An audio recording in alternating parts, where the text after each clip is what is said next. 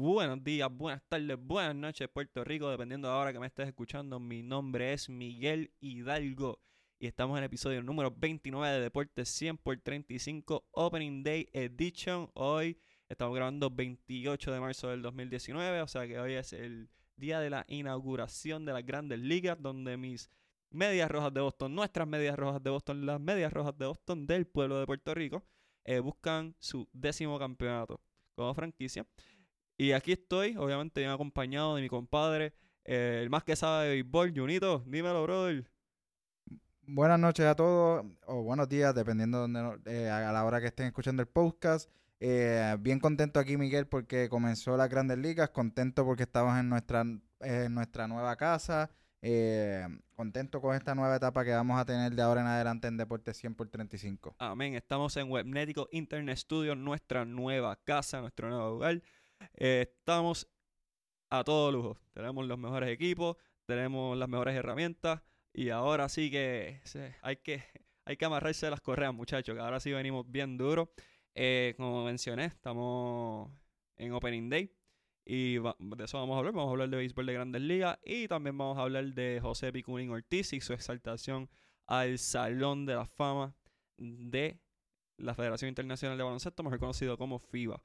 Eh, vamos a empezar con la Liga Nacional, específicamente con la División Este.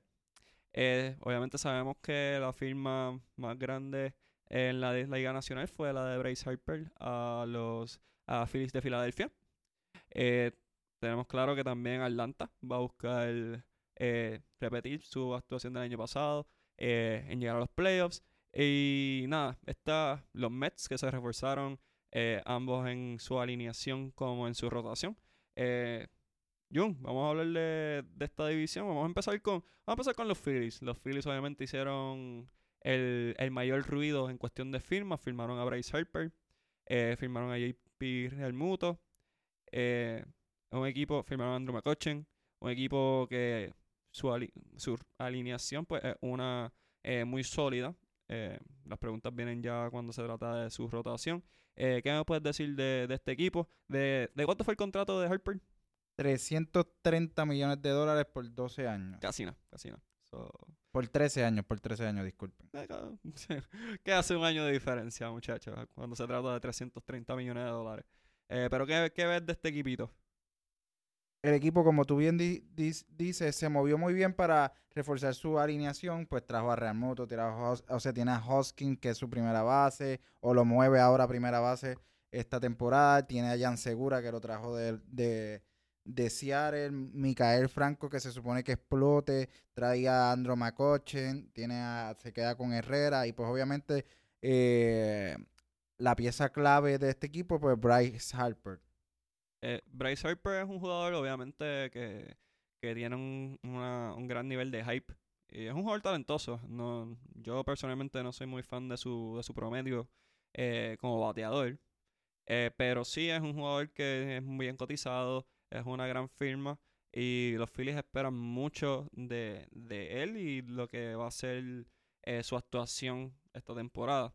Pero no podemos obviar que el favorito en la división, o por lo menos el que eh, viene defendiendo la división, son los Bravos de Atlanta. Eh, obviamente cuentan con un jugador como Ronald Acuña, que el año pasado dio muchísimo, demasiado de qué hablar. Eh, cuentan con Freddy Freeman, que es un jugador elite. O sea, háblame de Atlanta. Osi Alvis, Swanson, Donaldson, ellos, ellos realmente se reforzaron con, con, lo que debían. Son jugadores jóvenes con un poco más de experiencia eh, que el año pasado. Tienen, tienen problemas también con un poco con, la rotación, pero sus abridores eran, son jóvenes, eh, por lo que le, deben estar saludables a, a, lo largo de la, de la, de la temporada. Eh, hablando más allá, pues, de otro equipo que también debe de estar en esa batalla por la división, digamos los Mets. Los Mets son un equipo que, a lo largo de, su historia siempre han tenido problemas, nunca han sido consistentes, pero este año pues traen a Robinson Cano en cambio, tienen a, desde el día uno eh, subieron a Pete Alonso, tienen a Wilson Ramos, eh, Rosario debe dar una, una buena temporada, esperan mucho de Conforto y pues obviamente sin hablar de su de su, su rotación que realmente es una de las mejores en las grandes ligas. Claro, eh, el año pasado pues los Mets carecían de, de ofensiva sobre todas las cosas, así que eso es algo bien importante que, que es importante que ellos mejoren y que, y que luzcan bien. Eh, también firmaron al relevista eh, Edwin Chuel Díaz, obviamente el año pasado dominó con, con, los Seattle. Mariners y pues nada, es una buena firma. Relevista del año. Claro que sí. Eh, Jacob DeGrom, eh, Noah Syndergaard, o sea, Zach Wheeler, Steven Matz, sea, son, son, son abridores élite y los tienen todos ellos en, en su rotación. O sea, ellos tienen uno del, de la- del 1 al 4 en su rotación están bien cubiertos. Claro. Eh, Washington, otro equipo que también tiene una muy buena rotación. Eh, con todo y, y la pérdida de Harper, todavía cuentan con Steven Strasburg, eh, todavía cuentan con Matt Scherzer. O sea, Ellos traen a Jan Gómez este año eh, para la receptoría. eh, firman su, el pez grande donde, donde realmente eh, gastó el dinero este equipo fue en Patrick Corbin, que pues eh, se une a ese, a ese combo de abridores como Strasburg y, y. Eh, también tenga a Aníbal Sánchez, o sea que también es un equipo que en su rotación tiene mucho, mucho, mucho poder. Eh, obviamente dejan ahí la Harper, pero le ponen todo, todo la creencia, toda la fe a Juan Soto, que lo que vimos de él el año pasado es un, un pelotero que hay que observar de cerca.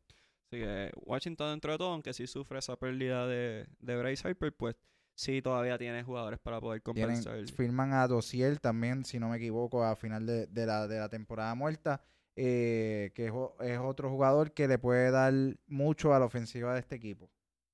Eh, hablando, solamente mirando por encima a, a esta división, pues obviamente no esperamos mucho de los Miami Marlins. Ellos tienden a ser eh, los que regalan talento. Entiéndase Christian Yelich, entiéndase Giancarlo Stanton, entiéndase Eddie Gordon, etcétera, etcétera. Eh, así que no, no contamos mucho con ellos. Como mencionamos, pues Atlanta es el favorito. Eh, tienen a Nick Markakis, tienen a Ender Inciarte, eh, firmaron a Josh Donaldson, Freddie Freeman, Brian McCann, que es un receptor veterano. O sea, es un equipo que tiene que va a dar mucho de qué hablar y por, por lo que se nota ahora mismo, pues son los favoritos en la división. Vamos a la central. La central el año pasado fue la que dio candela entre Milwaukee y, y Chicago. Eh, Milwaukee obviamente cuenta con el jugador más valioso de, la temporada pasada, que fue Christian Yelich. Eh, cuenta con jugadores como Aguilar, jugadores de, alto nivel. eh, muy bien dirigidos también.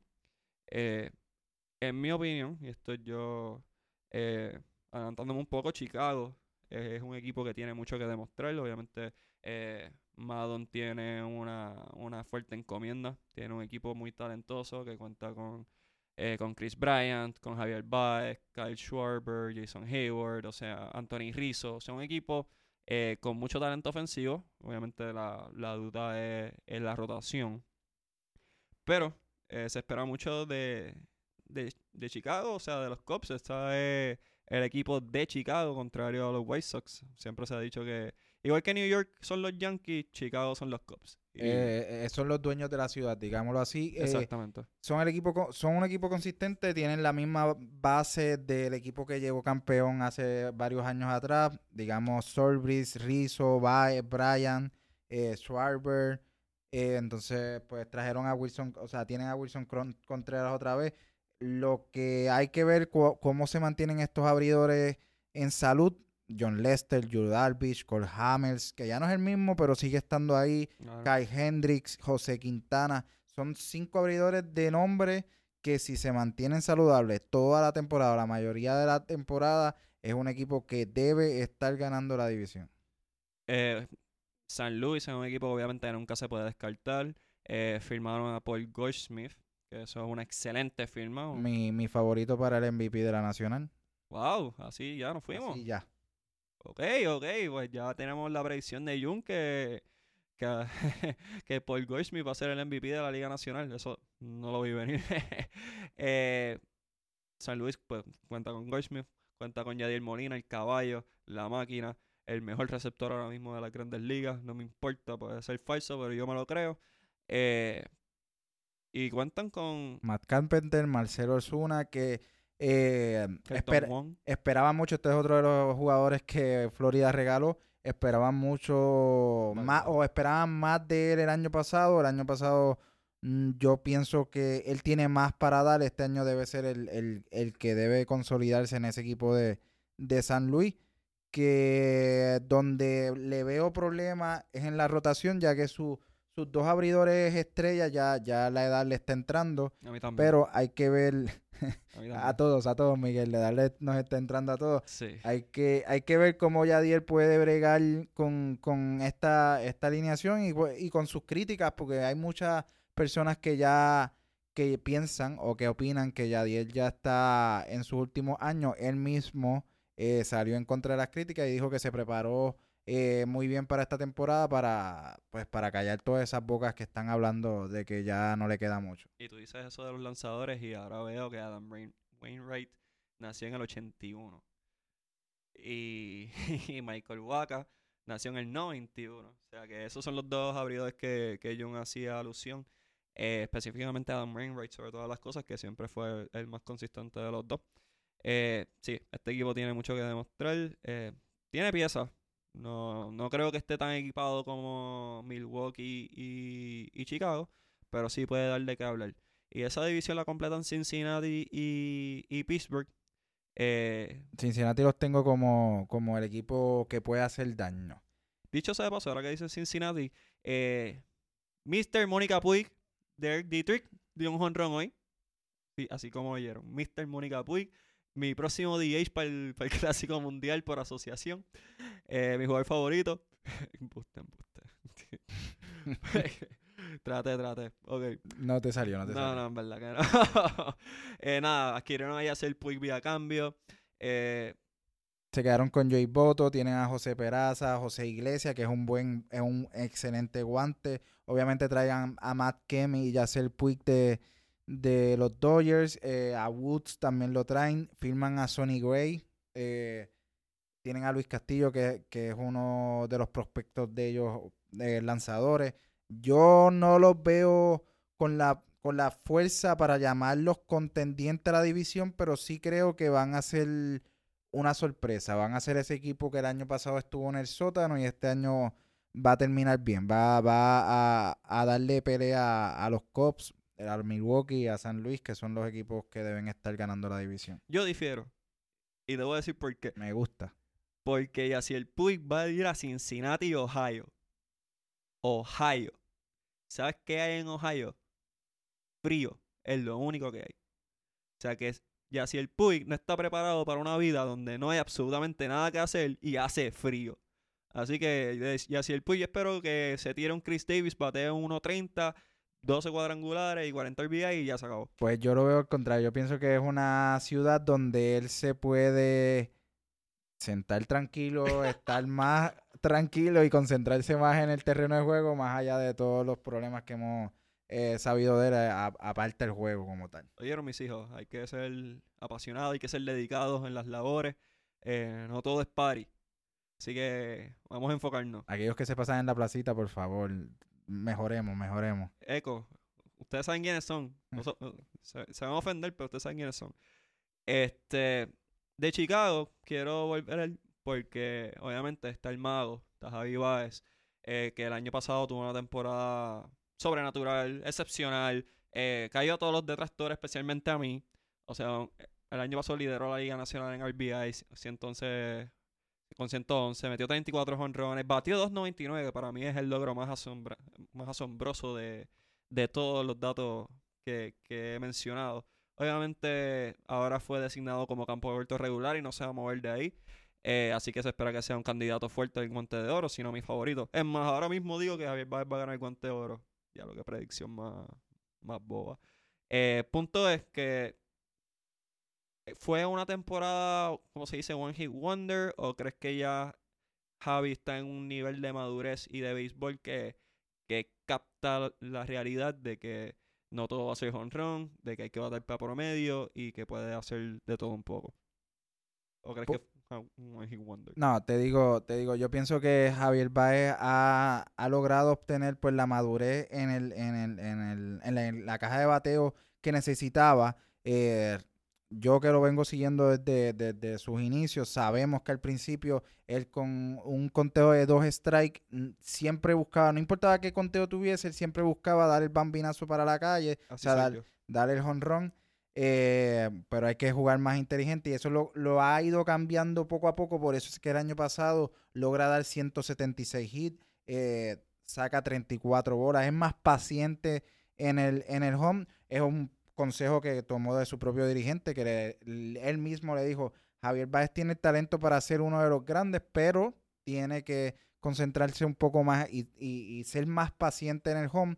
Ha sabido a ser más paciente y le ha dado resultados. Yo pienso que este año va a repetir, eh, aunque todavía también tiene cosas por mejorar, por, porque el año pasado se ponchó 167 veces, que es un número alto para un jugador de cuadro.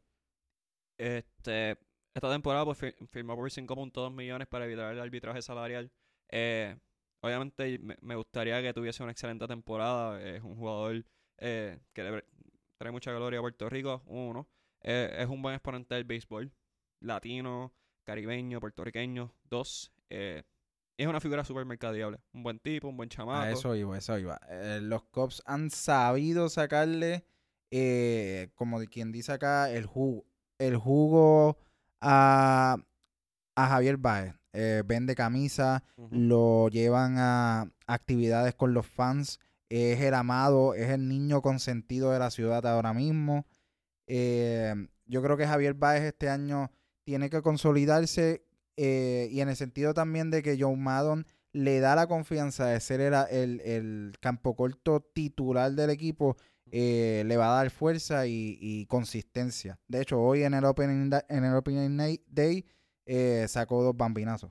Exacto, dio dos cuadrangulares.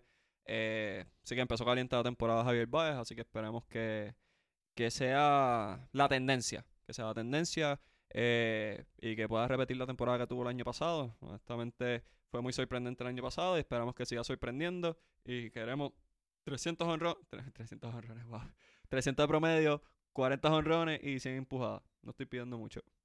Manny Ramírez creo que estuvo cerca de hacerlo una vez, ¿verdad? Manny, Manny era un Manny era otra cosa, Manny era otra cosa. ¿Qué estás diciendo? Que el mago no, el mago es mágico. Para que No, no, de hecho, para, o sea, tú lo sabes, desde, desde Manny Ramírez yo no encontraba un jugador que, que yo apreciara tanto su juego como, como ahora con Javier Baez. Bastante sí, el que, el que conoce a Jun, y aunque no lo conozca, eh, Manny Bean Manny y Manny Bean Ramírez, no el bacalao de Machado. Manny Ramírez era el favorito de Jun, el mío era, era Big Papi. Este, y yo creo que nunca no había visto a Jun tan entusiasmado por un jugador latino, o en general, dicho sea de paso, que con Javier Baez. Así que le auguramos mucho éxito. Eh, vamos para la, la conferencia, Dios mío. La, división oeste. La división, oeste, la NBA que ahora ah. se está acabando. LeBron se eliminó y ya estoy y Boston que está quinto y estoy alterado. Hablemos, no hablemos de los Lakers, por Dios. Ay, verdad que tú eres fan Lakers, se me olvidó, perdón. Eh, punto es que vamos a la división oeste. ¿Con quién quieres comenzar? ¿Con los Dodgers, San Diego? Ah, chaval, hablar de San Diego primero, en verdad. A mí me gusta la gente que desperdicia el dinero porque después me río de ellos. Así que vamos a empezar con San Diego.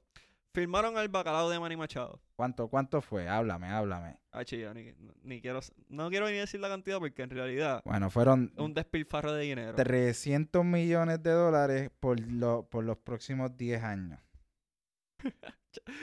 Manny Machado va a estar 10 años en San Diego. Ay, Dios. Pero este equipo pues, cuenta con Eric Hosmer, que también le pagaron una cifra exagerada de dinero el año pasado, el antipasado. Yo quiero a Gary Sánchez en, en San Diego. Para, terminar de desperdiciar dinero en San Diego. No, no, pero es que Gary Sánchez debe estar jugando en... Él está para una camisa yankee. Él debe usar esa camisa por siempre. él nació para ser yankee, igual que Carlos Correa. Pero eso lo hablamos un poquito más adelante.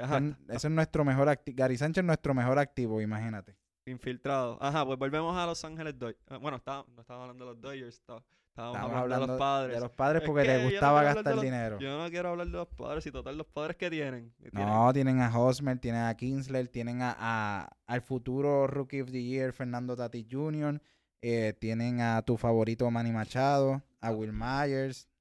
Tú dijiste Ian Kisler, o sea, el mismo Ian Kisler que solamente necesitaba fildear, como siempre hace, como ganador de guante de oro que es, para barrer. Por eso digamos así, vamos a barrer a Los Ángeles y la votó. Una bola sencilla para él, una bola fácil y la votó. Ese Ian Kinsler. Sí, es un, es un veterano ya, un veterano. Y Kisler, si no me equivoco, tiene 37, 38 años. Nació en el 82. Eh, jugó con Detroit, jugó con los Rangers. Sus mejores años fueron en, en los Rangers, o sea, hace mucho tiempo. Eh, pero yo entiendo que pues es un, es un bate, es un bate que, que le puede dar consistencia, por, por así decirlo, a ese equipo. Eh, tampoco tiene una, una rota- no tienen una rotación eh, que, me, que me dicte mucho. Y muchos de los equipos de Nacional no tienen rotaciones que dicten mucho. O sea, honestamente, los equipos que tienen rotación no tienen bateo y los equipos que tienen bateo no tienen rotación. Eso es como que la, la constante en la Liga Nacional. Así que no, no estoy para nada sorprendido. Por ejemplo, vamos a hablar de un equipo que está estructurado para batear, pero no necesariamente para pichar. Eh, los, básicamente los subcampeones de la temporada pasada, los Dodgers de Los Ángeles. Eh, tienen bates como por ejemplo Cody Bellinger, otro más que espero que haya encontrado la guitarra para poder batear este año. Eh, Max Muncy, Corey Seager, Justin Turner, que es uno de mis favoritos. Kike Hernández, que hoy dio dos bambinazos adelante jugando segunda base. Eh, yo- AJ Pollock, Joe Peterson, Mac Muncy. o sea, pueden batear, esta gente puede batear, pero eh, cuando se trata de sus lanzadores, pues Clayton Kershaw, lastimado. Y después de ahí, Walker Buehler, que eh, entiendo que tira el segundo juego de la temporada, y Ryu, que tiró hoy. Hyunjin Ryu.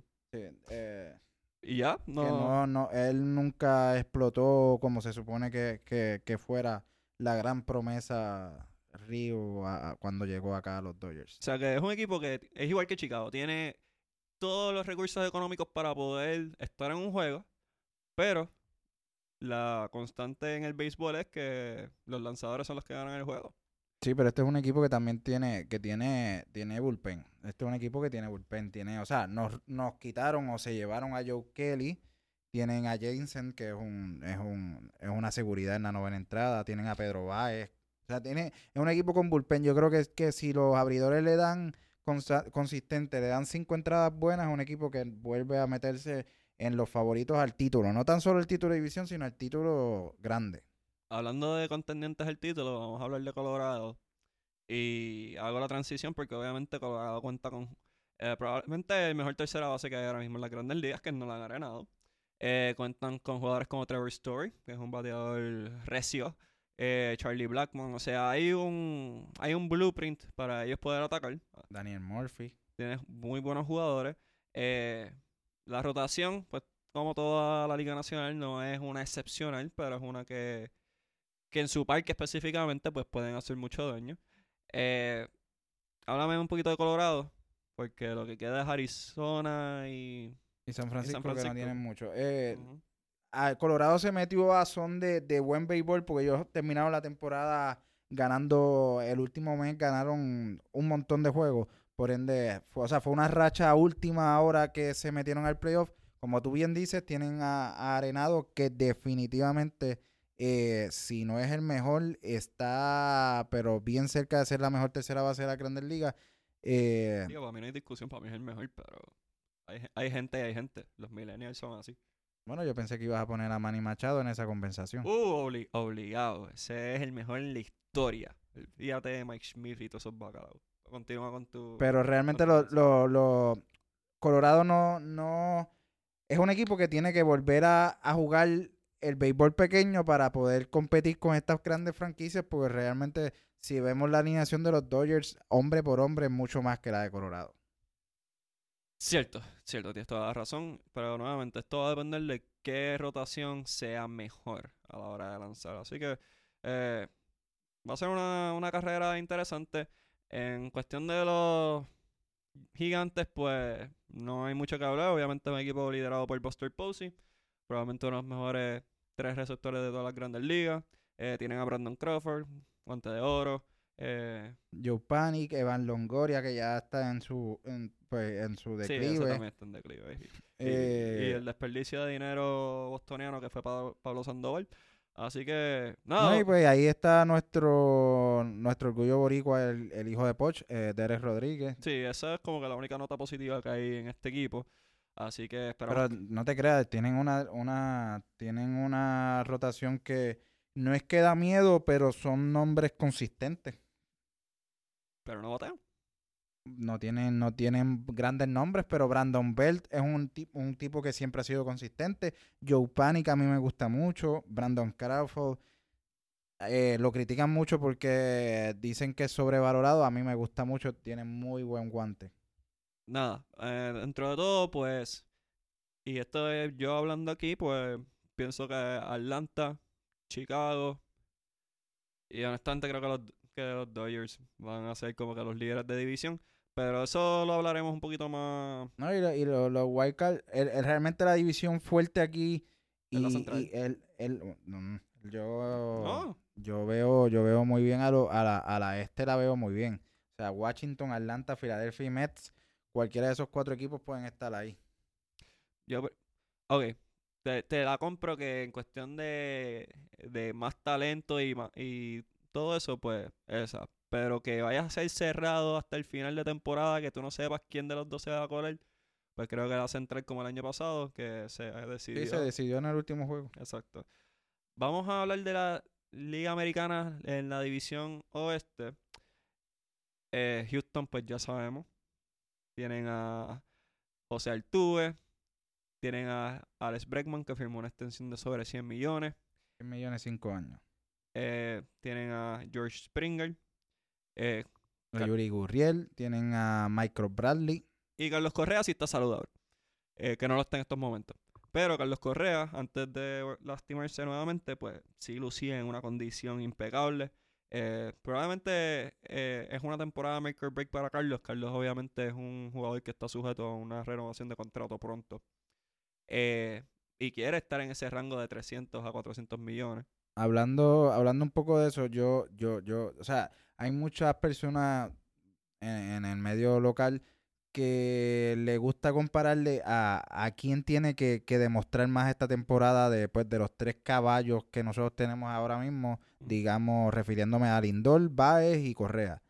Pero yo no tengo duda alguna que Carlos Correa es el hombre que más tiene que demostrar de esos tres. Claro. Fue el first round overall pick eh, y realmente de los tres todavía no ha tenido una temporada que él me haya demostrado que haya sido que, que es más que Lindor, que es más que Baez.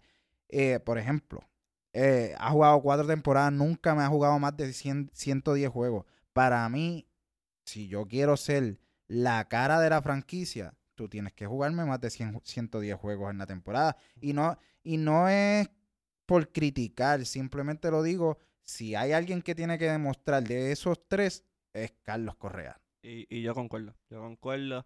Eh, Carlos Correa viene ya con, con un hype, de, obviamente ser el, el number one pick. Eh, ya ha sido campeón de serie mundial.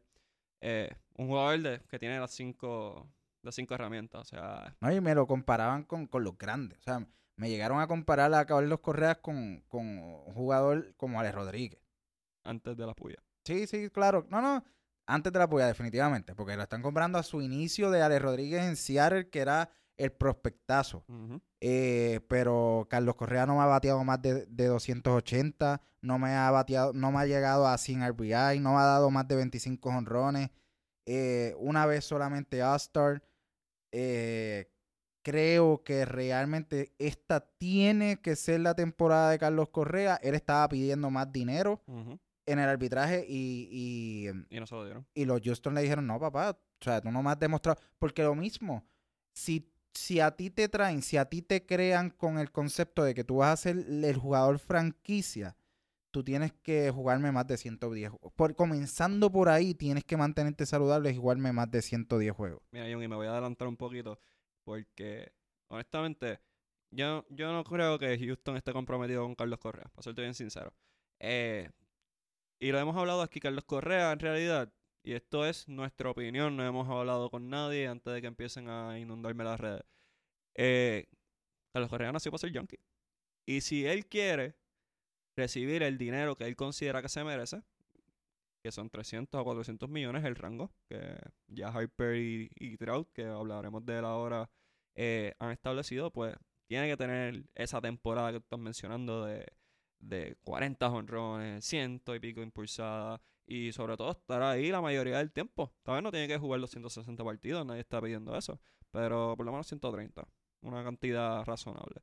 Así que, nada, Houston igual, siguen teniendo Justin Verlander, eh, siguen teniendo una alineación temible, siguen teniendo a Gary Cole. Eh. Gary Cole está puesto por los, por los analistas para ser el Cy of the Year, so que hay que ponerle el, el- el- el ojo.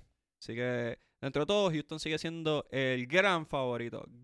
Gran favorito. Es como ir a, a unos Latin Billboards y poner a Bad Bunny contra, qué yo, Chesina. Oye, O sea, un, un gran favorito. Ah, vamos a hablar de Los Ángeles, de los Angels, que es solamente hablar de Mike Trout, porque no, no hay más nada. Está Albert Pujols, pero la leyenda, el caballo, la máquina humana que fue Albert Pujols, pues ya no, ya, ya, ya- ya no queda ni la sombra. Realmente ya no queda ni la sombra. Hace mucho, o sea, hace unos años atrás realmente ya lo que queda es el contrato y pues su nombre. Eh, pero estamos hablando de los Angels, so hablamos única y exclusivamente de Mike Trout. No, y ellos trajeron a Jonathan Locray, que es un buen catcher, un catcher ofensivo, un catcher con, ve- con veteranía. Eh, tienen a Simmons en, en el, en el campo corto, que es tremendo guante.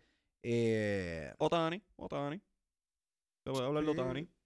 Eh, ¿está, está saludable? ellos, ellos, ellos cuentan con, con Harvey, eh, Matt Harvey de los, de los Mets, que lo traen a ver si, si da un, si da las últimas. Y bajo tu pregunta, Otani no está saludable al momento, pero entiendo que va, va, va a regresar pro- próximamente. ¿Va a regresar como posición o como lanzador? Todavía no se sabe. Ay, bendito sea Dios. Pues nada, eh, Mike Trout firmó por la cantidad de cuántos? De 400, te, 30 millones. te digo ahora 400, sí, 430 millones. por 11. 426 millones de dólares por 12 años. Así que nada, de aquí a 12 años, todavía nosotros vamos a estar dando programas élite, bien caballote, y Mike Trout va a estar ganándose millones, millones de dólares. Y todavía con todo eso, Bobby Bonilla va a seguir cobrando por más tiempo que Mike Trout. Y volvemos, volvemos. Es Los. Mets, los Mets son los genios haciendo contratos. Y ya hablando de contratos, y regresando un poco a los Mets, eh, le dan a DeGrom, que sí yo entiendo que es su ways, que, pero le dan un contrato a sus 30 años, le dan un contrato por 5 años. Lo que lo va a colocar a los 36 años de DeGrom, le va a estar cobrando los Mets nada más y nada menos que 32.5 millones por año. A sus 36 años que pitcher como Sabatia, que ha sido consistente, a sus, 30 a sus 36 años no vale ni la mitad de eso. Ay, Dios, los Mets. Los Mets y el contrato de Bobby Bonilla. Ah, Solo quería tirar esa pullita por ahí. Yo quisiera, honestamente, Jun, acá entre nosotros, un poco fuera de tópico, yo quisiera hablar con el agente Bobby Bonilla. Yo quiero saber cómo fue su lógica, su racionamiento cuando dijo, ¿sabes qué? Yo voy a ofrecerle esto a los Mets. Yo voy a ofrecer a que mi cliente cobre un montón, pero después que se retire va a cobrar como por 40 años después que se retire. O sea, es algo impresionante. Estoy exagerando un poco, sé que no son los números. No empiecen a... Sí, pero realmente, realmente fueron, fue un son un montón de años porque Hasta el 20, 20 y pico. hasta el tre- creo que hasta el 31, tre- hasta el 31, 32 y es un millón por año, un millón algo por año, eh, Una barbaridad, una barbaridad. Es una simplemente por quererlo sacar de la nómina en aquel momento, yo creo que los Mets debieron haber saldado aquel contrato en su momento y olvidarse del tema. Una, una cogida de sangano. Nada, volviendo a la división oeste de la americana, pues, como mencionamos, los grandes favoritos sigue siendo Houston.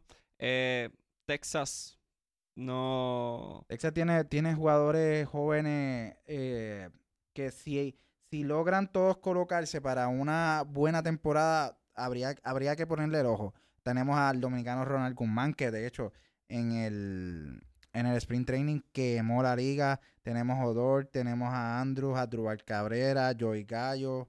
Eh, Mas-. Mazara, que, que es muy bueno. El año pasado pegó par de bambinazos. Aunque no batió promedio, pero pegó par, par de bambinazos. Mira Hunter Pence. Ya, los Hunter Pence todavía juega, wow. Y el hijo de Delino de Cheats, que es uno de mis jugadores favoritos, porque es el hijo de Delino de Ellos Cheats. tienen una, una, una rotación llena de, de veteranos que nunca le ha funcionado a los Rangers contratar veteranos, pero tienen una alineación que en promedio tienen 30 años, 32 años. Ay, gente, ustedes tienen que entender lo gracioso que es este programa para nosotros. No les vamos a decir por qué, pero en verdad que mucho me estoy riendo. Eh, Atlanta, Atlanta, los Athletics de Oakland, son, la- son las 10 y media de la noche, quiero que lo sepan. Eh, tienen a Chris Davis, tienen a Matt Chapman y ya, eso es lo que hay. No, no tienen más nada. Ay, Kendrick Morales, de bateador designado. Eh, sigue siendo una nómina que sigue trabajando por debajo de lo que en verdad generan. Ellos juegan, ellos realmente son una, una franquicia que juega a... Ellos participan. No, ellos juegan a, a crear muchos jugadores, o sea, a tener un buen un buen farm, farm system. Eh, el año pasado, el año pasado se metieron a la pelea. Eh, Matt Chapman realmente es un, una, est- una Caballito, estrella para, para seguir viendo.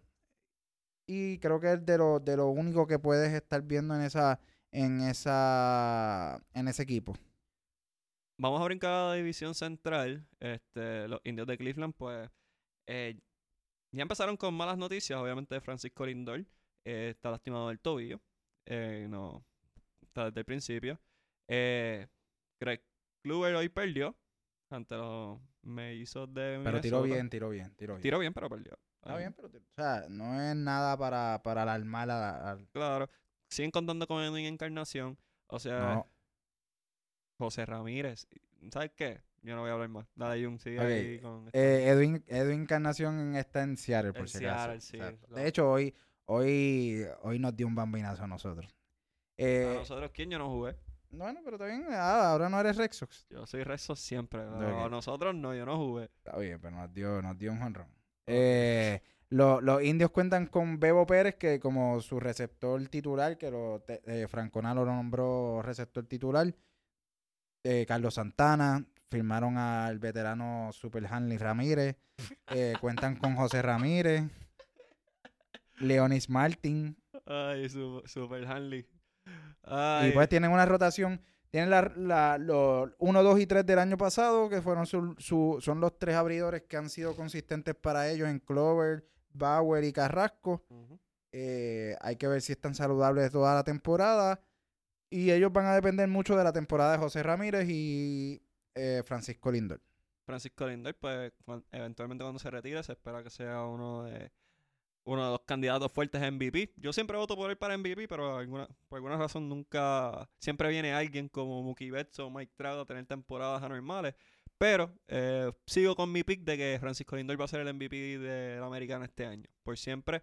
Eh, dicho de paso, Francisco Lindor nació para vestir una camiseta de Boston. Ya dije que Correa va a ser Yankee. Ya se los dije, ya ustedes yanquistas pueden ser feliz. Francisco Lindor nació para jugar el campo corto en Fenway Park. Y Sander Bogarts va para segunda y ya, se acabó, se acabó la discusión. Dicho sea de paso. eh, siguen siendo los favoritos dentro de la división, pero hay que estar pen- pendiente a Minnesota. Ese es, mi equipo, ese es el equipo Es tu equipo. también. que, que realmente yo le tengo mucha fe este año. Eh, sí, pues, como lo, lo llaman por ahí, los Body Twins. Tienen a Eddie Rosario, tienen a, a José Berríos, que hoy tiró la señora de salida. Eh, Hoy tiró la joya monticular que tenía que tirar. Eh, se unió a, a un grupo selecto de ocho lanzadores, o sea, es el octavo lanzador boricua en, en abrir un Opening Day y lo hizo de forma magistral frente a una alineación como la de los i- com- como la de los Indio. la de los indios y enfrentándose a Cory Kluber que pues es un lanzador estelar. No, y Pedro Martínez estaba diciendo que, que José Berríos tiene todas las herramientas para poder ser exitoso y, y, y dominar y ser un candidato legítimo al Young. Así que, obviamente, el inicio de hoy, 10 ponches, 2 hits, eh, es una Yo, yo, yo le tengo mucho yo yo soy, o sea, le tengo mucho apego a José Berríos porque Eh, mi hermanito jugó con él en, en, en ligas inferiores, en PAM, o sea, desde los set, desde 7 años como hasta los 14 jugaron juntos. Eh, y realmente desde chiquito se le vio lo diferente. Se le vio que él sí quería, él sí notó el, el hecho de, de disciplina, de ir a entrenar, de no, de perderse un cumpleaños por ir al parque, de perderse una fiesta por ir al parque. Ahí lo tenemos. Y esta es la temporada. Él, él mismo dijo que, que su meta era ganar 20 juegos.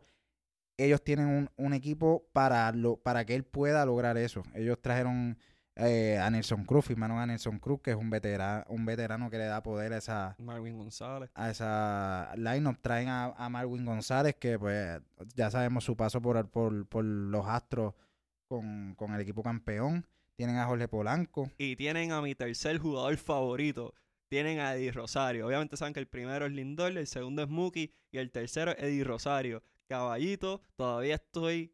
Todavía veo el video de cuando sacó el out de Rayfield contra Dominicana y me pompeo bien duro. Pisicorre, pisicorre. Y es fanático de Tony Tuntun. Es el único fanático de Tony Tuntun aparte de este servidor, así que ese va a ser, ese es mi caballito. No, no, y si tú miras los números de Eddie Rosario en el 2017 y en el 2018 parecen ser un espejo. Realmente más consistencia no pueden representar. En el 2017 sacó 27 bolas, en el 2018 sacó 24. En el 2017 78 RBI, en el 2018 77. Eh, batió para 2.90 en el 2017, batió para 2.88 en el 2018. Eso se llama consistencia. Y este año va para el All-Star Game, contrario al robo que le hicieron el año Eh, pasado. Definitivamente. Y vamos a bailar el son de Tony Tuntun. Así que prepárense que vamos con el merengue tour de Deporte 100 por 35. Eh, Kansas City sufre la baja de, de su receptor. Eh, en realidad no hay mucho tampoco. El Sa- Salvador Salvador, Pérez. Pérez. Salvador Pérez se lesiona, traen a Martín Mal, o sea, firman a Martín Maldonado, ellos tienen al hijo de Mondesi, a Alberto Mondesi en el campo corto, eh, Alex Gordon que sigue siendo un veterano, ellos firman a Billy Hamilton que sabemos que es rapidísimo. Que jugó en la invernal, dicho sea de paso, por si no lo sabían. Por eso, por eso es de los que dicen que la invernal aquí no sirve. No, no traen, no traen jugadores élites. Ujú. Eh, Jorge Soler, eh, que es un bateador de poder. Jorge López, que va a pichar también. o Jorge- sea, de aquí. Jorge López que lo vi lanzando, lo vi lanzando y realmente si está, si está saludable, le, le, le, eh, le, le- le- le espera una buena temporada. También tienen a Homer Bailey que viene de Cincinnati, tiró buenos años en Cincinnati, hay que ver cómo viene ahora en, en la Liga Americana. Sí, pero no es un equipo que no se... O sea, pueden dar la sorpresa, pero no es un equipo que se espera que sea un contendiente. se- No, yo, yo, yo no los veo ni cerca ser contendientes realmente. Y Chicago, pues obviamente cuentan con Eli Jiménez como su figura principal. Eh, estamos hablando de los White Sox, dicho sea de paso. Pero no, tampoco es un equipo que, que uno espere que sea un contendiente al título, o a- ni siquiera a la división. Es que realmente es un equipo bien joven. Es un equipo bien joven. Ellos obviamente eh, empiezan con Eloy Jiménez en, en el opening roster. Eh, tienen a José Abreu, que es un veterano cubano. Tienen a Moncada, que pues fue el, el que nosotros, eh, o sea, el que Rexos eh, soltó como, como figura principal en el cambio de, de Chris Sale. Les regalamos. No, no, nos regalaron a Chris Sale por él. Igual les regalamos a Moncada, pero yo prefiero a Chris Sale, tienes toda la razón. Chris Sale es mi caballito, aunque hoy... O sea, pues, pero Moncada tampoco no ha, o sea, no ha explotado. De hecho, las dos temporadas que lleva arriba han sido eh, ma- malísimas para lo que se esperaba de él. Yo prefiero a Moncada a Rudney Castillo. Ah, bueno, no, no, pero espérate. No, No, bueno, pero no Rodney, se diga, no se diga más. Rodney con quien jugaba en la Liga Invernal de Puerto Rico. Con mis campeones, bueno, ya no son campeones, pero fueron mis bicampeones caribeños y locales criollos de Cagua. Era su sexto bate y no bateaba un coco. Eh, pues, eh, no puedo decir mucho de eso. Yo sigo molesto con los dos, con los, con los criollos y con los Red Sox por Rusney, pero está bien, eso no viene el caso. Punto es que esta división dentro de todo... Sí, ahí, ahí hay dos nombres, los Twins y los Indios. Los otros van a pelearse quién llega a tercero, y quién llega a cuarto y quién, qui- quién llega a quinto. Más allá de eso, de, de- Detroit tiene a a Miguel, a Miguel- Cabrera. Miguel Cabrera, o lo que queda de Miguel Cabrera. eh, John Harrison, que de, de, de Pittsburgh, eh, tuvo unos buenos años en Pittsburgh. Y a Joe Jiménez, lanzador. Joe Jiménez eh, ser un man de, de- en su en su bullpen. Eh, en la rotación tienen a Zimmerman, a Matt Moore, pero no tienen muchos nombres que, que podamos decir que se van a meter a la contienda. Ahora vamos a hablar de nuestra división favorita. La división este de la Liga Americana. Voy a empezar con ustedes, mis compañeros yanquistas. Ustedes que tanto nos quieren y nos adoran y están quejándose probablemente eh, donde quiera que estén, estén en el carro, estén en un avión, estén en el jet ski a 200 millas, no importa cómo ustedes estén, se van a quejar porque somos dos bostonianos hablando de ustedes. Pero voy a hablar de ustedes, voy a decir cosas bonitas, se los prometo. Nada, Ah, pues yo quiero que me digas cosas bonitas de, de Gary Sánchez. Gary Sánchez, excelente, excelente bateador cuando la coge. Pero la tiene que coger. Pero y, y en el otro lado del juego, y en la receptoría. Uh, hacho, muchacho. Yo creo que no he visto un talento así en los últimos 30 años que casi tengo. Así que. No, pero más allá, más allá del relajo que le podemos tener a los Yankees, realmente tienen una alineación en el papel muy buena. Van a, van a competir por el romper el récord de jonrones. Van a meter 300 en Eh, tienen, a, o sea, tienen a Gary Sánchez, tienen a Andújar, que eh, fue un rookie el año pasado que hizo buena temporada. Aaron Josh y, y Giancarlo Stanton. Tienen a Gleyber Torres. Torres. Luke Voigt. Tienen a Tulo Whiskey, Greg Bird. O sea, esta gente tiene para fácilmente promediar 8 a 9 carreras por, por partido. Ahora, la- las rotaciones de lanzadores es las que ganan juegos. Lo que tenían que mejorar, que, era, que eran sus lanzadores abridores, no hicieron nada. Absolutamente nada. Pero el bullpen de ellos el año pasado probablemente era el mejor de la MLB. Y reforzaron eso. Así que mi teoría es la siguiente. Los lanzadores abridores van a lanzar tres entradas. Y de la cuarta a la novena, pues va a lanzar el bullpen. Así va a funcionar la dinámica Yankee. Eh, igual siguen siendo de los favoritos. Yo espero que estén en el ALCS con nosotros. Ellos, yo, yo pensé realmente que los Yankees eh, iban a coger a Patrick Corbin para reforzar finalmente su, su rotación. Se quedaron con Tanaka, con Paxton, con J.A. Happ y Sabatia. Eh, yo no, yo no le tengo mucha fe a esa rotación, pero, pero realmente, como tú bien dices, tienen el mejor bullpen, tienen a Otavino, tienen a Britton, tienen a Chapman. Séptimo, octava y novena entrada, tienen, eso Está está, cubierto. cubierto. Y he visto, y, y para decir la verdad, he visto equipos campeones que han salido, eh, o sea, equipos que han salido campeones con un buen bullpen, como el, caso de, de Kansas City hace unos años atrás con Herrera y, y todo su, su, su grupo de, de cerradores en aquel, en aquel año. Ya hoy le ganaron a los Orioles. El año pasado tenían un Yori Party que Boston tenía un principio de temporada súper fácil. Oh, sí, me acuerdo. eh, por ahí está el amigo Khalil, que era uno de los que decía que no, que el, el principio de la temporada porque era fácil. Sí, fa- facilísimo. Pero, Saludos, Khalil. pero aquí estamos contra los Orioles, ganándole 7 a 2, permitiéndole 8 hits. Con los Orioles, que su mejor figura es Chris Davis, que no batea un coco. Así que buena esa, buena esa, muchachos. Eh, vamos a hablar de, ay, de los Orioles, ni quiero hablar porque salieron de Manny Machado y ese era el mejor jugador que ellos tenían. Así que bien, gracias. Nos vemos el año que viene. Y el año después de eso. Eh, Toronto tienen al rookie más interesante y no lo han subido, eso es lo que me molesta, pero lo van a subir porque es inevitable. Pero tienen al rookie más interesante para mí, se llama Vladimir Guerrero Jr. Aparte de eso, tampoco, tampoco hay mucho. Tienen a Marcus Stroman, A los de Gurriel Jr. Eh, realmente yo pienso que este equipo eh, comete el error. Digamos, digamos, lo, más normal de esto, de estos franquicias así es que no, que cuando tienen una superestrella por, por emerger- o sea, por subir, no lo suban a de- de temporada. Pero yo pienso que esta temporada, esta temporada los Mets dejaron a Peter Alonso arriba, Eloy Jiménez en los, en los White Sox, eh, Tati Jr. en, en, en San Diego. en San Diego. Yo pienso que los Blue Jays debieron haberse arriesgado y haberse, haberse empezado con, con Guerrero Jr. en, en el lineup. Pero tampoco como cuando tú ves la, la, el lineup, ellos no tienen, ellos tal vez reconocen que no tienen con qué batallar. Entonces, ¿para qué gastar un año de servicio si no tienes con qué batallar? Pero de- del otro lado de la moneda, pues, o sea, no tienes mucho por qué batallar de por sí. Obviamente necesitas vender mercancía y Eso Vladimir sí. Guerrero Jr. estoy seguro que es un- una figura súper mercadeable. Y qué mejor que aprender estando en una división donde Boston y Nueva York dan pasta y queso. O sea, vas a aprender contra los mejores. Sí, no, definitivamente. No, y entonces para ir para el otro equipo, Tampa Bay tampoco se queda atrás. O sea, Tampa Bay tiene un buen equipo. Eh, el año pasado dieron la batalla, están bien dirigidos. Eh, en el, en el line ellos no presentan mucho, Pero tienen a Blake Snell como abridor. que muchos dicen que, que debe ser, o sea, que si, si repite la temporada puede ser otra vez eh, back to back Young. Ahora vamos a hablar de los nuestros. Nos quedan alrededor de como 10 minutos. Eh, vamos a hablar de los Medias Rojas de Boston. Nueve veces campeones mundiales. Y este año vamos para el décimo. Dirigidos por Alex Cora, el campeón del pueblo, el campeón de todas las grandes ligas. Y estamos bien emocionados porque seguimos teniendo una muy buena alineación.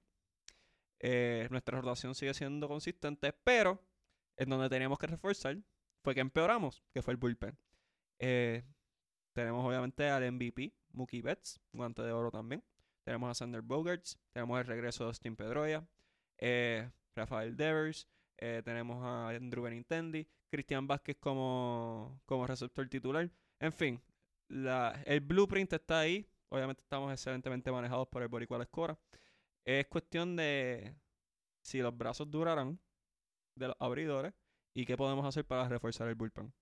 realmente a mí me sorprendió que, que sabiendo, sabiendo desde un principio que no íbamos a renovar a Kimber, eh, no hicimos, o sea, no buscamos, no buscamos en, en, en- aunque no había muchas opciones en Free Agent, pero, True. pero busca, busca un cambio, busca reforzarte, porque ahora mismo contamos con Matt Barnes y Himbry, eh, Velázquez, pero realmente no, no, no tenemos, realmente no tenemos ni un closer de nombre. Claro. Eh, que sí nos podemos reforzar a lo largo de la temporada, sí lo podremos hacer, pero no querías empezar la temporada con, con, con un vacío. con tanta incógnita. Pero, nuevamente, nuestra alineación es una potente, es una élite eh, que tiene mucho jugador. Eh, el regreso de Austin Pedroia. Austin Pedroia representa esa última generación dorada de Boston. Entiéndase cuando estaba Big Papi y cuando estaba Manny Ramírez. Y es como que ese líder emocional. Y, y- y- y, eh, exacto, el líder emocional, el capitán del equipo. Es, es mejor tenerlo ahí en el banco ahí a que no esté- a que no esté. Por ende, le dan la oportunidad otra vez que regrese. Eh, sí tiene problemas de lesiones, pero creo que, que puede, o sea, volvemos, lo- la presencia de él en el equipo eh, da más de lo que resta. ¿no? Y se puede manejar su tiempo de juego con, con Eduardo Núñez, que es un universal. Con Brock eh, Holt. Con Brock Holt. O sea que aquí hay opciones, pero sí, como fanático bostoniano, pues nos preocupa que no haya, que no haya Un bullpen. un bullpen sólido para poder reforzar a un, a un cuerpo monticular que obviamente eh, tiene a Chris Sale, tiene a David Price. Este es el año malo de Porcelo. Porcelo tiene un año bueno y dos malos. Eh, uno, ni uno. tenemos a Nathan Eovaldi y tenemos a... Eduardo Rodríguez, que Alex Cora habla muy buenas cosas de él para esta temporada. Vamos a ver cómo, cómo le resulta. Así que esta temporada va a ser una muy buena, va a ser una de muchos de, muchos temas que tocar. Obviamente muchos contratos millonarios que van a tener que ser justificados. eh, muchos contratos millonarios que se aproximan. En fin, hay un montón de, historias este año y esto apenas está comenzando. Hoy pues ya empezamos con el sabor boricua. Kike Hernández dos honrones, Javi Baez dos honrones, eh, José Berríos 10 ponches, Eddie Rosario es fanático de Tony Tuntun y eso lo vamos a seguir mencionando en todos los episodios por el resto de, de esta Por temporada. eso, es que, por eso es que tu jugador favorito, o sea, por eso es que tu tercer jugador favorito es Eddie Rosario. Obligado. Porque escucha a Tony Tuntun. Full. Es que es el único. Yo soy, yo soy el único que lo- que lo admito públicamente y ver que él también es fan, como que siento que es identificado. Así que, nada, esta va a ser tremenda temporada y hablaremos de eso en otros episodios. Y para cerrar, vamos a hablar de, de un logro bien merecido por José Piculín Ortiz. En mi opinión, el mejor jugador de baloncesto que ha dado este país.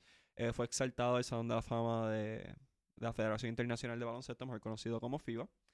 Eh, se convierte en el segundo puertorriqueño en lograr dicha distinción con Teo Cruz, otra leyenda del baloncesto. Eh, en fin, Piculín fue un arquitecto de dos dinastías, la de los Atléticos de San Germán y la de los Cangrejeros de Santurce. Eh, fue una de las figuras más icónicas para la Selección Nacional de Puerto Rico. Eh, fue un ocho veces campeón del BCN. eh, jugó en las ligas Premier. Jugó en la CB en España con, con el Barcelona. También estuvo con el Zaragoza. jugó en Grecia. apodado con Boricua, recordado por todo, por todo el mundo. Y es algo bien merecido. Obviamente sabemos que Piculín tuvo sus vicisitudes y sus situaciones luego de, de colgar las tenis, pero ha hecho eh, grandes cosas por la juventud, ha hecho grandes cosas por el baloncesto. Eh, trabajó en, en FIBA de, de igual manera, ahora tiene una pizzería en la Vintage eh, Pizza en La Palguera. Eh, anuncio no pagado, pero como es mi ídolo y es mi favorito, le damos doble promo. Recuerden, Vintage Pizza en La Palguera en Laja. Eh, Jun, ¿qué, ¿qué recuerdas de Piculín? ¿Qué es, ¿Cuál es tu recuerdo más, más grande de él? ¿Qué es lo más que, Bueno, mi recuerdo más grande re- realmente era cuando mi padre me llevaba ya a Roberto Clemente a ver los juegos de, de los cangrejeros, aquella dinastía, Carlos Arroyo, Guayacán Santiago, Ah. Piculín Ortiz. Yo odio los cangrejeros, dicho sea de paso. Amo Piculín, pero no, no toleraba esa dinastía cangrejera. Y menos a los fanáticos. Es como todo, los fanáticos son los que dañan las cosas. Obviamente también, pues recuerdo haberlo visto en el en el- la gran victoria del 2004 en Atenas.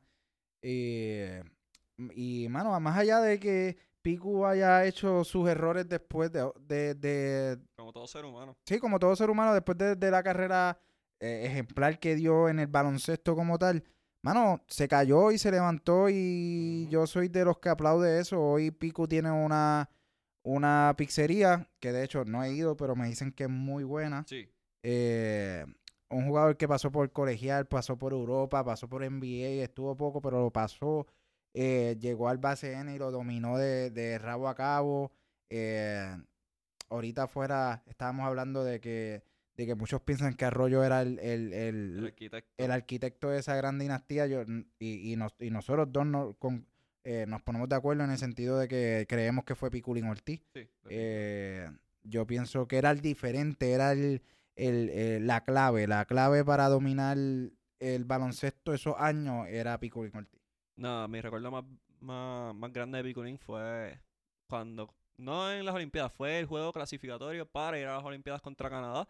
Eh, tuvo un juegazo, un juegazo, fue el que cargó a Puerto Rico a, a esas Olimpiadas. Así que para, para nosotros fue un honor poder verlo, ¿verdad? No, no lo vimos en su prime en San Germán. Eh, bueno, aunque su prime se puede decir que se expandió por casi dos décadas.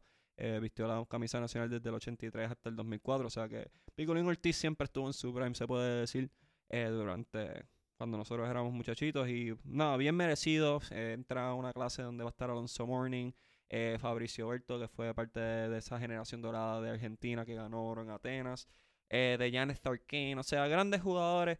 Y eso lleva al debate de quién será el próximo boricua, si será Carlos Arroyo, si será José Juan Barea, si Pachín Vicens recibirá el reconocimiento que, que por muchos años lleva mereciendo.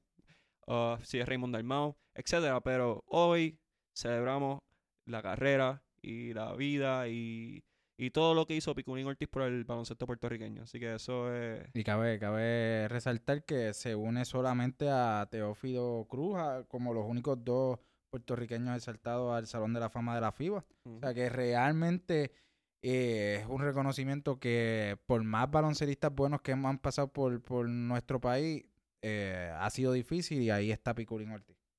Y nada, este será el, eh, el final de este programa. Ha sido un programazo. Hemos discutido béisbol, hemos discutido Piculín Ortiz. Queremos dar las gracias a, a Wilton de Webnéticos Internet Studio, nuestro nuevo hogar. Este episodio número 29, pueden escucharlo nuevamente por Apple Podcast, por SoundCloud.